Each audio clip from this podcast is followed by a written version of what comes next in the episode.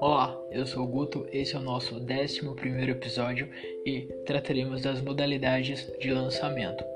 As modalidades de lançamento tributário dividem-se em lançamento por ofício, por declaração e homologação.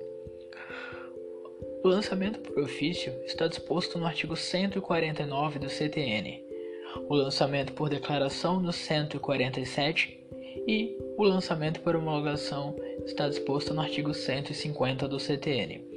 Ressalta-se que parcela da doutrina defende a existência da quarta modalidade de lançamento, na existência do arbitramento. Está lá disposto no 149 do CTN. Quanto ao lançamento de ofício, também denominado de direito, se caracteriza quando apenas o fisco realizará os procedimentos necessários ao lançamento. O contribuinte não participará dessa modalidade, por exemplo, IPTU e IPVA. Lançamento por declaração, usualmente conhecido como misto, configura-se pela atividade conjuntamente desenvolvida pelo sujeito passivo, verificando a ocorrência do fato gerador e declarando ao fisco, e do sujeito ativo, que utilizará as informações para calcular o tributo e eventual penalidade devida, ultimando os atos do lançamento.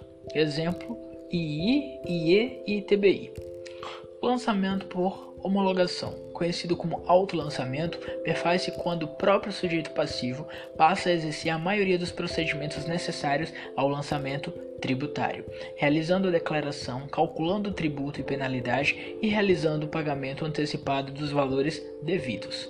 O papel do fisco se resumiria em verificar a legalidade do pagamento e homologá-lo no prazo de cinco anos. Exemplo: ICMS, ISS e IR. Por hoje é só. Fico por aqui. Até o próximo episódio.